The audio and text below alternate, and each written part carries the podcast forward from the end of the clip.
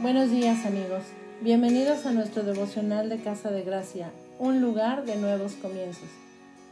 Estamos viviendo momentos de cambio constantes, momentos en los que tenemos que adaptarnos con rapidez a las situaciones que se presentan y esto nos desgasta. Incluso hay quienes se desaniman, se frustran o se desesperan. Sin embargo, Dios nos habla en su palabra y nos recuerda lo que podemos hacer para enfrentar al mundo y sus diversas aflicciones. Algunas veces estamos tan ensimismados en nuestras labores diarias o en las pruebas que estamos enfrentando que olvidamos la dirección que Dios nos marca.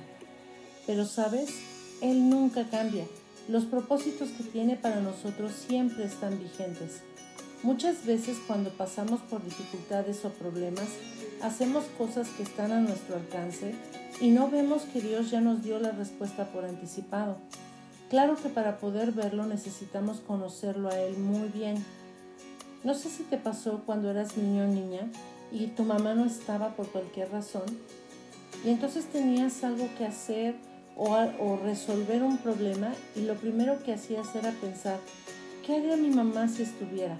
¿Te acuerdas? Si nosotros conocemos a nuestro Padre, entonces podremos saber qué hacer. Esta mañana vamos a meditar en lo que Dios nos dice que debemos hacer para cumplir nuestro llamado. Vamos a leer la palabra de Dios en 2 de Timoteo capítulo 1 versos 6 y 7. Por lo cual te aconsejo que avives el fuego del don de Dios que está en ti por la imposición de mis manos, porque no nos ha dado Dios espíritu de cobardía, sino de poder, de amor y de dominio propio. Debemos entender que todos tenemos el llamado a dar nuestro testimonio, es decir, a compartir el Evangelio, pero también tenemos un llamado personal para el que cada uno fuimos creados. Nadie más puede cumplirlo por nosotros. Es un rol único y especialmente diseñado para cada uno de nosotros. Es nuestro deber y compromiso cumplirlo. Para ello es necesario que, primero, avivemos el fuego tal y como lo dice la palabra de Dios. Eso significa que tenemos que apartarnos, doblar nuestras rodillas ante el Señor, buscarlo, pedirle nuevas fuerzas, entrar en comunicación con Él, adorarle y honrarlo, porque esas acciones nos ayudan a encender nuestra llama. Segundo, es necesario reenfocarnos, es decir, poner nuestros ojos en Cristo, no en los problemas o en las dificultades. Tercero, Rechazar todo pensamiento de duda o temor, porque como dice el verso 7, Él no nos ha dado un espíritu de cobardía. Cuando estamos decaídos, tendemos a pensar negativamente.